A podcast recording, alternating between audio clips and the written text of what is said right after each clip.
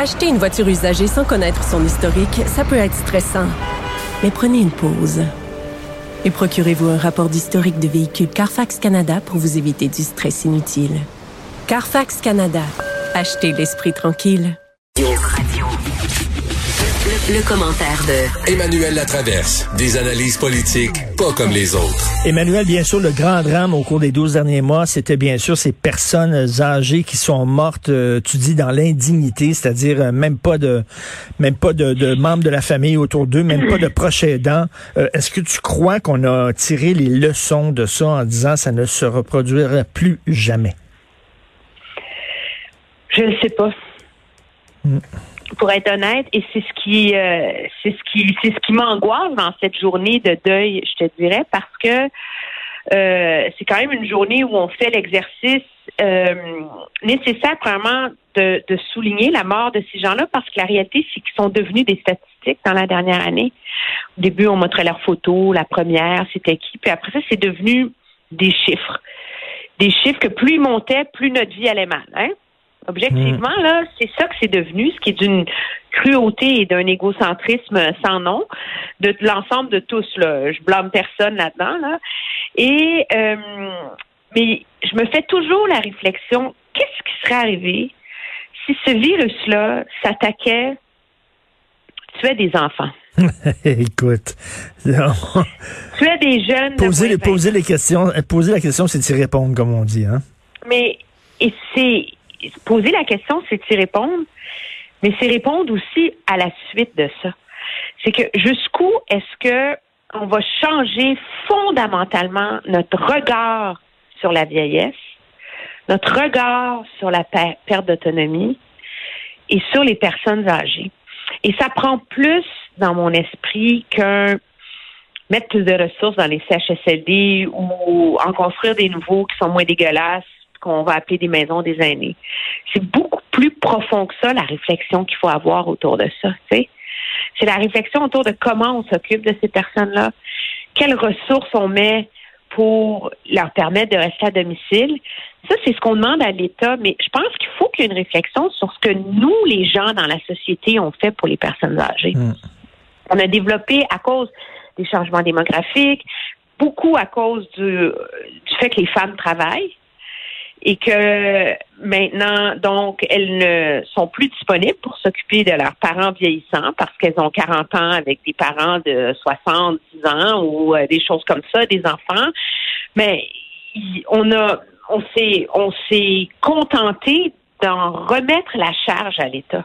Hmm. Mais jusqu'où est-ce que c'est pas notre responsabilité de voir comment est-ce qu'on va réorganiser la vie dans la société? Pour s'occuper des personnes âgées. Tu sais ce que disent beaucoup de gens aujourd'hui, tu l'as probablement entendu, euh, parce que dans les médias, euh, dans les journaux, à la télé, on met les photos des victimes, on met leur âge. Il y a beaucoup de gens qui sont âgés et euh, bon, la, la, la moyenne d'âge, l'espérance de vie au Québec, c'est 84 ans pour une femme, 81 ans pour un homme. Donc, lorsqu'on voit que c'est une femme de 90 ans qui est morte de la COVID, les gens vont dire, ben oui, mais tu meurs à 90 ans, que ce soit de ça ou d'autres choses. Tu sais, comme on, minimise un peu là, le fait que des gens ben âgés sont morts de ça. Mais t'étais pas obligé de mourir, premièrement. Puis de deux, tu vis dans quelles conditions hmm. les années qu'il te reste à vivre? Et ça, c'est une réflexion, moi, je pense qu'il va falloir, qui est pas simple, parce qu'on a passé des années à parler de la conciliation travail-famille. Tu sais, qu'il fallait comme organiser la vie pour que les, les parents d'enfants puissent travailler, avoir des carrières et s'occuper de leurs enfants, de donner de la place aux pères dans l'éducation des enfants, permettre aux femmes de rentrer à la maison, s'occuper des enfants, finir leur journée de travail. Après, il y a plein d'accommodements à ça. Mais pourquoi on n'a pas une discussion sur la conciliation euh, travail aîné? Hmm. Comment tu peux demander à des, des adultes qui travaillent de bien s'occuper de leurs parents? C'est ça, la réflexion qu'il faut avoir. Comment on fait pour se donner les moyens de bien s'occuper de nos parents? Mais tu sais, tu la, la génération sandwich, là, les, les, les, les, les, femmes, parce qu'il faut le dire, c'est surtout les femmes qui s'occupent de leurs vieux parents, qui s'occupent des enfants. Je suis désolé, je veux pas être sexiste, mais, mais tu sais, une génération de femmes, là, mettons, dans la quarantaine, dans la cinquantaine, qu'on les, on les appelle la génération sandwich parce que ils sont poignés encore avec des enfants en, en jeune âge qui ont besoin d'elles, puis des, des parents vieillissants. Fait que c'est pas évident, là non, mais c'est et ça c'est le côté. Moi, je pense que si on veut revenir à ta question première, est-ce qu'on a tiré des leçons de la pandémie? Mais les leçons de la pandémie doivent aller, dans mon esprit, au-delà de blâmer le gouvernement parce que les CHSLD sont pourris. Hmm. Il faut que ça soit une réflexion collective sur le sort qu'on réserve aux personnes âgées, le traitement qu'on leur donne, la façon dont on les regarde et la façon dont on s'en occupe et on les soigne. Et ça, c'est une responsabilité collective de la société. Il faut rappeler que Régent Hébert, lorsqu'il était ministre de la Santé, avait un projet là, justement de, de davantage de soins à domicile, d'assurance médicaments pour les soins à domicile, tout ça. Madame Marois n'a pas été réélue, c'est tombé dans le crack. Là. Oui, puis il faut, il faut, il faut, il faut repenser la façon dont, dont, on voit ça. Il faut, en tout cas, moi, je pense que c'est une réflexion très, très importante. On a eu tous le réflexe, je pense, de blâmer les autorités, de blâmer le gouvernement. C'est quand même effrayant l'échec euh, institutionnel qui a mené autant de personnes à mourir d'une manière aussi indigne et d'avoir une fin de vie aussi indigne, aussi déconnectée.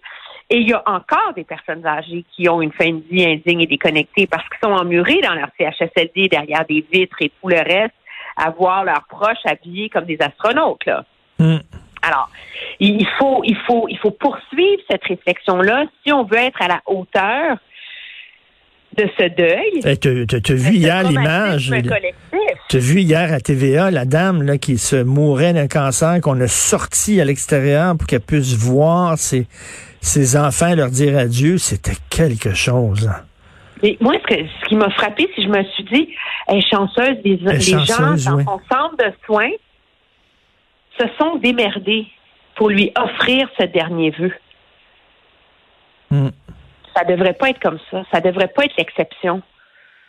Et c'est ça qui est, qui qui qui est, tragique. Puis tu sais, euh, notre collègue Alain Laforêt me faisait remarquer que la cérémonie aujourd'hui a lieu, bon, sur le parvis euh, du Parlement, devant la devise du Québec qui est Je me souviens. Ben, je me souviens, il faut qu'on se souvienne de ça. Mais, mais oui. Pourquoi on en est arrivé là? Et aussi, bon, euh, c'est l'heure du bilan. On regarde en arrière, mais il faut aussi regarder en avant, tirer les leçons puis prendre des résolutions pour l'avenir. Oui, puis la résolution, c'est de se souvenir. La, la, la, la résolution, c'est aux prochaines élections, dans les prochains débats politique, ne pas voir les promesses qu'on fait. tous les partis politiques courtisent le vote des personnes âgées parce que c'est des gens qui se déplacent, qui votent, etc. Mais ne pas voir ça comme un problème qui touche les, tu sais, ça touche les vieux, les maisons des aînés. Moi, je vais voter sur ma baisse d'impôts. Il faut qu'on, il faut qu'on se conscientise des conséquences de ça pour l'ensemble de la société. Parce que j'en reviens, si ça avait été des enfants à qui c'était arrivé, si c'est des enfants qui mourraient, ça ne serait pas arrivé de cette façon-là. Et autre chose, écoute, une idée qui me passe en tête comme ça en, te parlant, j'ai parlé, j'ai interviewé Éric Duhaime, que tu connais, là, euh, qui se présente au Parti conservateur du Québec. Puis il me disait, tu sais, avant, on parlait de, de souverainistes, fédéralistes, après ça, c'était la gauche et la droite. Il dit là, il y a une autre faille, il y a une autre opposition au Québec, c'est ceux qui trouvent que le gouvernement prend trop de place et ceux qui trouvent qu'il prend pas suffisamment de place. Moi, ça, ça m'inquiète, puis je le sens, là, cette, cette confrontation-là entre les gens qui disent c'est liberté, puis euh, laissez-nous tranquille, puis le gouvernement euh, euh, nous, nous, nous dirige comme si on était des enfants, et les autres qui disent, ben non, on a besoin du gouvernement dans ces, dans ces périodes-là. Il y, a, comme une nouvelle faille. C'est gouvernement parce que c'est lui qui a les ressources pour prendre les décisions. Mais il y a une partie, je pense, de cette réflexion-là. Il n'y a, pas d'espace en ce moment, je pense. Puis c'est probablement pas le temps de le faire. Là. Le but en ce moment, c'est de passer au travers de ça auprès. À, oui. mais, mais, mais, mais je trouve le minimum de vie. Mais cette faille-là, cette confrontation-là va rester. Oui, elle va rester parce que les bilans vont durer pendant des années et la réalité demeure que le Québec et la la province au Canada qui a les normes et les règles sanitaires les plus rigoristes, Mm. les plus sévères, les plus strictes, les plus la police donne des contraventions, et on a quand même le pire bilan. Ben c'est ça, c'est ça la question La que, réalité, que c'est qu'il y a moyen de gérer la pandémie sans arrêter de vivre. Ah, ben, moi, ma belle-mère, elle a 85 ans, elle habite en en Colombie-Britannique, puis elle joue au tennis. Ben, est-ce que donc tu es d'accord avec un, un certain pan de, ces- de ces gens-là qui critiquaient le gouvernement en disant vous êtes trop sévère? Mais est-ce que c'est les gens qui disent qu'ils sont trop sévères, par exemple, c'est ceux qui, en- à un moment donné, on, on est pris dans une boucle en ce moment, dont on ne peut pas se, se tu peux pas changer du tout au tout ta gestion de la pandémie quand tu es dans le milieu de la crise, tu sais. Je veux dire, le gouvernement s'est mis sur cette traque-là. Il va falloir comprendre pourquoi il y a été forcé, parce qu'on s'entend, je ce n'est pas de gaieté de cœur que M. Legault fait ça, OK? C'est parce qu'il sent que c'est la seule option possible. là. C'est quand même, là, il faut pas, il faut pas céder à la, à la, à la conspiration totale. là. Mais qu'est-ce qui fait qu'on en est venu là au Québec? C'est une réflexion qu'il faut avoir. Parce que les Québécois payent plus cher la pandémie dans leur mode de vie, entre guillemets, que les autres au Canada. Et c'est, et c'est vrai, ça. Je veux dire, moi, je suis chanceuse, j'habite de l'autre côté de la rivière. Jusqu'à avant Noël, on avait le droit de socialiser, là. On avait le droit d'avoir des petites bulles, il fallait que ça soit prudent, euh, tout le monde faisait hyper attention, mais c'était pas interdit de voir des gens. Quand on a mis un couvre-feu, on n'a pas interdit aux gens de se voir dehors. Non, non, surtout, euh, c'est ça, c'est on était les plus sévères, puis finalement, on a le pire bilan. Là, il y a quelque chose qui fonctionne pas, là. Ben, de toute évidence. Et c'est quoi? Je suis pas euh, spécialiste en santé publique. Je je je je vais pas prétendre avoir une réponse, mais c'est une question fondamentale à laquelle il va falloir avoir la réponse à un moment donné. Parce que si on veut tirer des leçons de cette pandémie pour être mieux préparé la prochaine fois, mais il faut oser l'avoir, cette réflexion-là. Et être mieux préparé, c'est vrai que ça fait une différence. Parce que Bonnie Henry en Colombie-Britannique, là, la seule raison pour laquelle ça va si bien là-bas, c'est qu'elle, elle en a, en vécu une, était chef de la santé publique à Toronto pendant le SRAS. Elle a eu les deux mains dedans, elle est au travers, elle sait c'est quoi. Donc, c'est la seule qui avait de l'expérience là-dedans. Mais, donc, elle, elle savait comment tirer des leçons de cette expérience-là. Il faut qu'on fasse le même exercice. Parce que là, c'est les aînés qui sont morts, mais ça va être qui la prochaine fois? On ne le sait pas. Ben c'est ça. Comme on dit toujours, à chaque fois qu'il y a une tragédie, il faut pas que ces gens-là soient morts pour rien. On espère qu'on va en tirer des leçons. Merci beaucoup, Emmanuel. Ça me fait Merci. plaisir. Bon week-end. Qu'est-ce que tu fais avec tes lunettes de soleil, toi? Parce de- de- Les depuis enlever. depuis qu'ils ont rendu hommage aux francs-tireurs à l'Assemblée nationale, tu ne peux plus, c'est ça? Je Tu sais pas si tu fais. peux plus, ouais, c'est fait. Ah, c'est fait.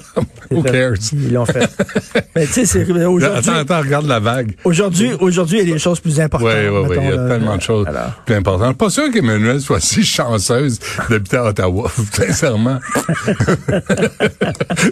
Je suis pas sûr de vouloir échanger. Non, je comprends ce qu'elle dit aussi. Mais là, il faut se rappeler que on a eu euh, vraiment, nous et Boston, on a eu en même temps la semaine de relâche. Puis ça, puis les délais de Trudeau à refuser de fermer euh, les frontières puis les aéroports, à surveiller les gens qui débarquaient de, de, de l'étranger, ça a pas aidé au Québec. Non. C'est pas, c'est pas, tu sais, c'est l'inefficacité, pour pas dire l'incompétence de Marguerite Blais comme ministre des Aînés, qui a fait le tour des 100, de 100 CHSLD. Puis c'est euh, Pascal Bérubé qui, qui le soulignait aussi là, sur les réseaux sociaux, sans avoir vu pas pas vraiment de problème, comprends-tu? Tu fais le tour de 100. Elle a dit 5 millions pour la redécoration de certains CHSLD. C'est tout ce qu'elle a vu. Elle est encore en poste aujourd'hui. Euh, il y a plus d'inspecteurs qui se promènent pour vérifier le, le- le sort des animaux ben oui. que pour vérifier le sort des personnes En âgées passant. dans les résidences. T'as vu euh, les évêques euh, catholiques du Canada? Euh, on- Non, non, non. Personne les écoute. Non, non, mais façon. On s'en que- fout. Là. Qui quelqu'un dit l'évêque? Y a-tu quelqu'un au Québec qui dit Oh, l'évêque a dit Ben, telle affaire? C'est quoi? Eux autres, là, devraient se garder une petite gêne. D'abord, eux autres, s'ils veulent pas le vaccin, qu'ils le prennent pas. Le pape, il l'a pris, le pape, hein? Il a pas levé le nez dessus. Puis d'ailleurs, ce que je disais ce matin, entre, euh, c'était quoi, 1940 et 1982, Là, on parle des, tu sais, des fœtus euh, de 1973 là, qui ont été utilisés pour le vaccin. Entre 1940 et 1982, il y a eu des centaines d'enfants sourds abusés par les clercs saint-viateurs, par des curés, puis des laïcs. Sourds, imagine. Imagine, Richard, t'es sourd, t'es un petit pit, t'es sourd, tu l'entends pas venir, puis tu sautes dessus. Mais- il y a des mais- agressions à répétition. Et ce que j'ai dit d'odieux ce matin, puis ce que je vais répéter, c'est est-ce que les évêques, qu'on n'a pas vu dans les CHSLD pour donner les derniers sacrements aux mourants en passant, qu'on n'a pas vu hein, se relever les manches là, puis dire je on va y aller, tous ces prêtres-là, là, ces curés, ces évêques-là, là, est-ce qu'ils préféraient un vaccin à base de sperme de curés pédophiles plutôt que de fœtus de 1973? Faut-tu être déconnecté puis être Non, non, mais justement, profondément débile l'Église, dans ses valeurs catholique, rétrogrades? l'Église catholique a rien appris. Ils se demandent comment ça se fait qu'on les a sacrés dehors du jour au lendemain. Ça s'est fait vite, là. À un moment donné, les églises étaient vides. Pouf! Ils se demandent pourquoi. Ben, Ben, pour des niaiseries pareilles. Des femmes comme ma mère, Lina, là, elle a envoyé ce secouer, pour utiliser son expression, le, le curé qui, qui disait qu'elle devait faire plus d'enfants. Sacrament, il y en avait quatre, elle avait quatre gars. Puis là, elle dit, hey, toi, là, toi, là, va donc te secouer, puis elle est sortie du confessionnal, elle est pas retournée. Ils n'ont rien appris. Ils n'ont rien appris, Ils n'ont rien appris, ils sont aussi niaiseux qu'elle. Alors, de quoi tu vas nous parler aujourd'hui? Euh, tantôt, j'ai Gabriel Hardy qui est en maudit contre moi et kinésiologue. Fait partie, toi, tu euh, félicites la marche. Moi, je la marche euh, de dimanche là, sur les sports. Oui, les sports, ah c'est important. C'est tu important. t'es mis ces gens-là à dos, toi? Non, non, ben je comprends pas pourquoi, parce que je l'ai dit, tu sais, c'est hors contexte. Toujours, je vais, je vais lui parler, je vais lui dire. C'est hors contexte, c'est malhonnête. Moi, j'ai pas cessé de répéter, c'est important, les sports. C'est fondamental, c'est important, ça fait du bien. Les bienfaits sont connus. Sauf que ça donne rien de manifester contre un coronavirus. Tu comprends? Sauf que c'est pas des coupures budgétaires du gouvernement, c'est des, c'est, il y a une pandémie. Et là, les variants, on apprend que les variants affectent les, les jeunes de 15, de 5 à 17 ans qui vont transmettre le virus. Puis tu iras lire la lettre de madame J'ai j'ai Violaine. de, du devoir qui parle, elle, elle l'a attrapé de ses enfants. C'est une prof au cégep. Ça fait cinq mois qu'elle est sur le cul. La COVID longue.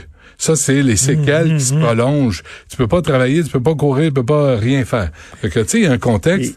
Et si vous voulez savoir, là, si vous voulez savoir à quel point le, le sport, c'est vrai que c'est bon pour l'être humain, regardez-moi. Ben oui. T'es-tu l'exemple euh, concret? Quand je t'ai lu ce matin, là, je suis parti à rire. Mon gros sacramouille, toi. Qu'est-ce que tu Ben non, mais euh, tu sais, c'est parce que t'as vu les pancartes, t'as vu les pancartes de cette euh, manifestation-là? Oui. Tu sais, de- le go, euh, t'es pas mon empereur. Libérez Non, nos enfants. il y a- tout le temps- c'est- des mais en Ben, c'est général, en Ben, c'est général, ça. là, en c'est- général, on veut que les sports reprennent. Oui. On veut que les activités sportives reprennent, mais il y a une pandémie et c'est temporaire. Fait qu'on peut-tu se calmer un peu puis dire, on va mieux organiser l'automne qui s'en vient, mais là, lisez un livre. J'ai dit, lis un livre.